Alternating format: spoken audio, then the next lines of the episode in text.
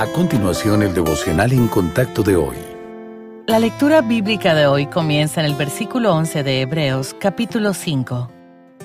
Acerca de esto tenemos mucho que decir y difícil de explicar por cuanto os habéis hecho tardos para oír, porque debiendo ser ya maestros, después de tanto tiempo, tenéis necesidad de que se os vuelva a enseñar cuáles son los primeros rudimentos de las palabras de Dios, y habéis llegado a ser tales que tenéis necesidad de leche, y no de alimento sólido. Y todo aquel que participa de la leche es inexperto en la palabra de justicia, porque es niño. Pero el alimento sólido es para los que han alcanzado madurez, para los que, por el uso, tienen los sentidos ejercitados en el discernimiento del bien y del mal.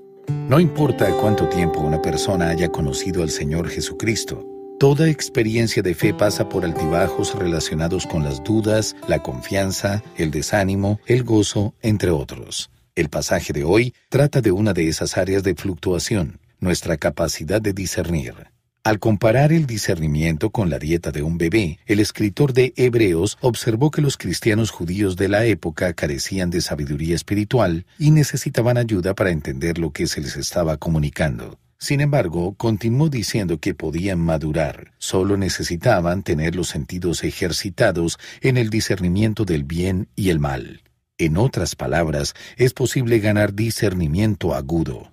Si usted está experimentando un juicio nublado en este momento, puede apoyarse en dos fuentes para que le dirijan, la palabra de Dios y el Espíritu de Dios. Cuando escuchamos a su Espíritu y leemos las Sagradas Escrituras con regularidad, entrenamos poco a poco nuestros sentidos para distinguir entre el bien y el mal.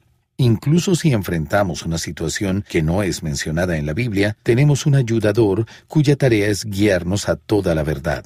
Dios ha dado a todos los creyentes acceso a su sabiduría. Entonces, si usted necesita orientación hoy, no dude en pedírsela. Él quiere ayudarle.